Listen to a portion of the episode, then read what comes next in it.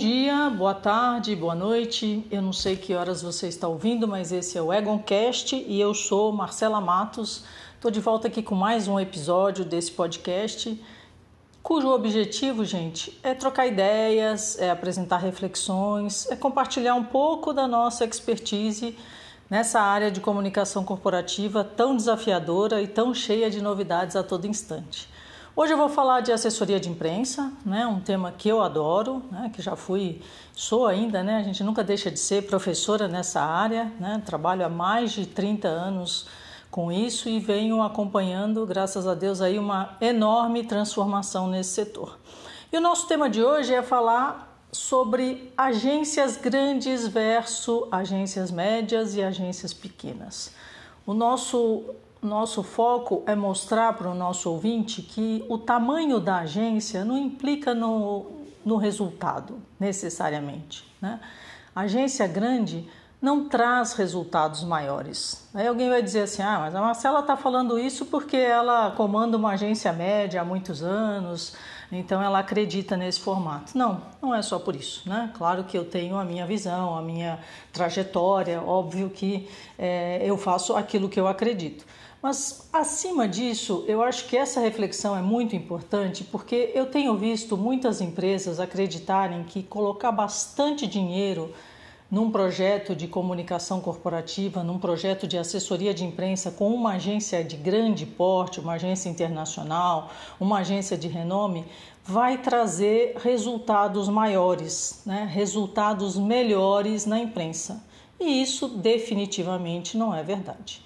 Eu não estou aqui para dizer que as grandes agências não funcionam, longe de mim isso. Acho que as grandes agências são fundamentais para grandes empresas que conseguem contratos é, internacionais, multinacionais, né, conseguem ser atendidas por uma mesma empresa em várias partes do mundo. Isso facilita a operação. Né? Eu acompanhei é, na Lufthansa, a gente foi agência deles aqui no Brasil e éramos um time de 22 agências de comunicação, de assessoria de imprensa pelo mundo, e num determinado momento a gestão é, da Lufthansa acreditou, né, e acho até que ela estava certa, que seria melhor gerir todo esse processo é, com uma agência internacional. Né, e aí essas agências, essas 22 agências, é, foram é, descredenciadas. Né? A gente deixou de, de atender a Lufthansa e todo aquele esquema que havia sido montado com essas agências foi desmontado para escolha de uma agência internacional.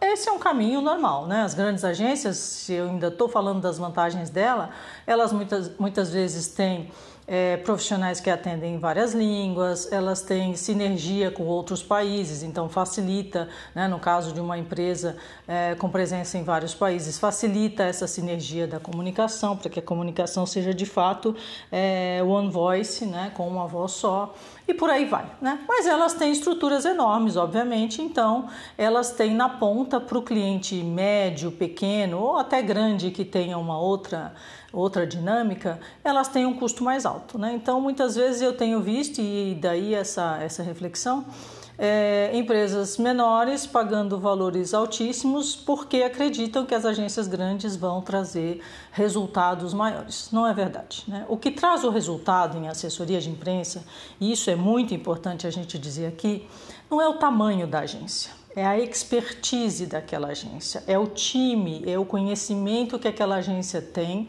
do relacionamento com a imprensa. Vamos pensar: a assessoria de imprensa não é um produto que se vende. A assessoria de imprensa não é um trabalho de pedir, por favor, pelo amor de Deus, publica aí uma nota para ajudar meu cliente. Não é. Né? Assessoria de imprensa é um trabalho cujo objetivo é o relacionamento com a imprensa. Né? Se a gente se coloca no lugar do jornalista, o que, que o jornalista precisa hoje e sempre? Notícia. É, ele precisa de notícia para publicar no jornal. Né? Ele precisa de notícia para informar o leitor dele. Se ele não tiver notícia, né? Se ele não tiver conteúdo de interesse daquele leitor, seja um leitor, seja um ouvinte, seja um telespectador, não importa, né? seja um internauta, não importa. Se ele não tiver conteúdo de interesse, ele não tem público e aí o negócio dele vai para o buraco. Né? Pode ser um portal gigante como o UOL, pode ser um jornal enorme como a Folha, pode ser uma TV como a TV Globo. Se o Jornal Nacional não for interessante, se as reportagens do Fantástico não parecerem chamativas, ninguém vai assistir. Né? E isso é básico. Então, os jornalistas estão à caça de notícia. Onde estão as notícias? As notícias estão nas empresas, nas instituições, nos especialistas das mais variadas áreas. E essas pessoas estão pulverizadas pelo mundo afora. Né? Então eu sempre conto, é, faço, né? Conto não, porque eu não sou desse tempo, mas conto, faço uma analogia é, importante que é a cobertura da imprensa é, no passado bem remoto ali, né? Vamos, vamos voltar ali no, no Diário Popular, ali na Rua Major Quedinho, né? Quando São Paulo era restrita é, ao centro. Naquele tempo, a gente é, pode supor que o jornalista saía da redação, né? não só o Diário Popular, mas vamos, vamos ainda mais, mais longe, o Estadão, né? ficava ali também no centro. Então o jornalista saía da redação para fazer uma matéria sobre compra de bacalhau na Páscoa e ele percorria a pé ali os principais armazéns e empórios, né? Tem ali o, o Godinho que está lá até hoje, né? Tem o Mercadão. Então ele saía ali numa caminhada ali de umas duas horas, vamos dizer assim. Ele falava com os principais é, comerciantes da região, voltava para a redação, sentava a máquina de escrever, né? E plec, plec, plec, plec, lá ia escrevia a matéria. Era fácil, né? Ou era simples. Não vou dizer que era fácil, porque eu não estava lá para fazer essa caminhada lá debaixo do sol, o sapato, né? muitas vezes o terno, né? aquela, aquela coisa é, desconfortável, vamos dizer assim. Então fácil não era, mas era simples.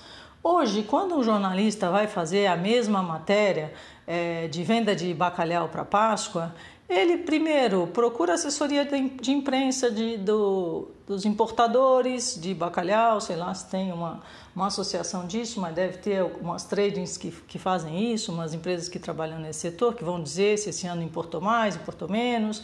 Ele procura é, é, entidades que representem o, o, o comércio para falar de ovo de Páscoa, ele procura fabricantes, enfim, ele busca as fontes oficiais para acolher a informação sentadinho de casa, da redação, de onde quer que seja, atrás de um computador.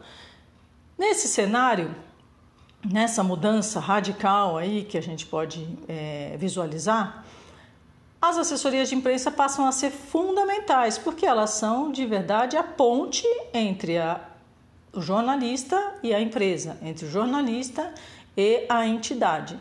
Então, sem elas, as entidades não conseguem se projetar, sem elas, as empresas não, dificilmente, vou dizer, não vou falar assim, não, mas pode acontecer que ele conhece alguém e tal, pode acontecer, né?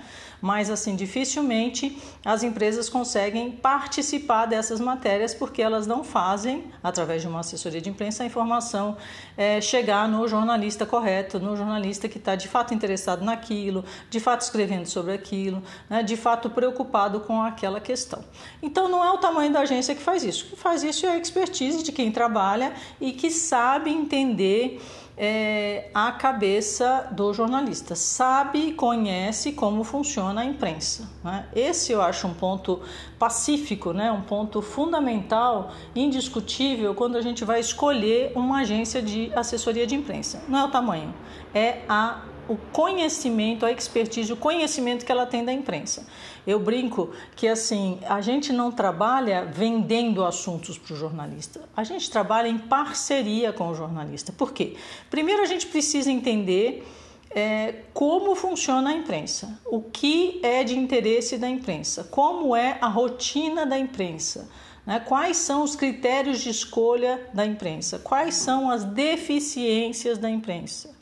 Aí vão falar, ai, mas deficiências? Sim, deficiências. Você pode ter um jornalista cobrindo toda a área de transportes numa agência de notícias, que é um mundo. Como ele vai entender de transporte marítimo, como ele vai entender de cabotagem, de aviação é, de carga? Ele não entende, não entende. E o papel do jornalista é ajudar na hora de oferecer informação, ajudar também a a produção do conteúdo com informações confiáveis, com é, conteúdos claros, didáticos, que façam com que esse jornalista possa escrever matérias sobre áreas que a princípio ele nem dominava tanto, mas que ele vai pouco a pouco é, conhecendo.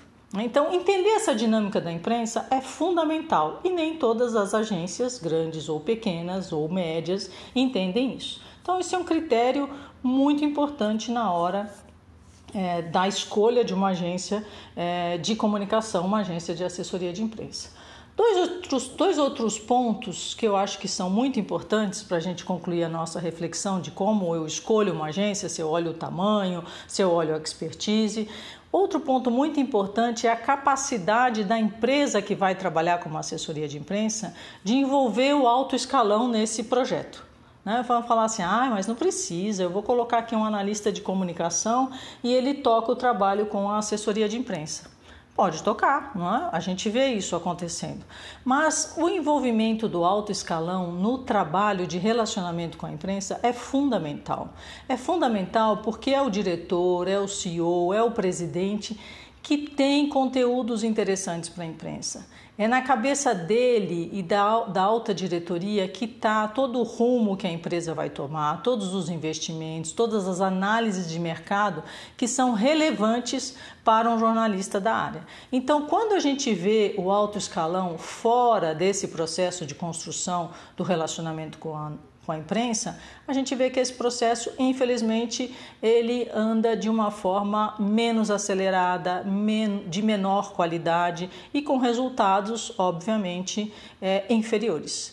Então, de novo, não é o tamanho, né? Não é a presença global, é a expertise da agência que conta, é a expertise do time que faz parte dessa agência, o conhecimento da natureza da produção da notícia, né? o respeito. Né? Eu vou terminar aqui esse nosso podcast falando do respeito à produção de notícia.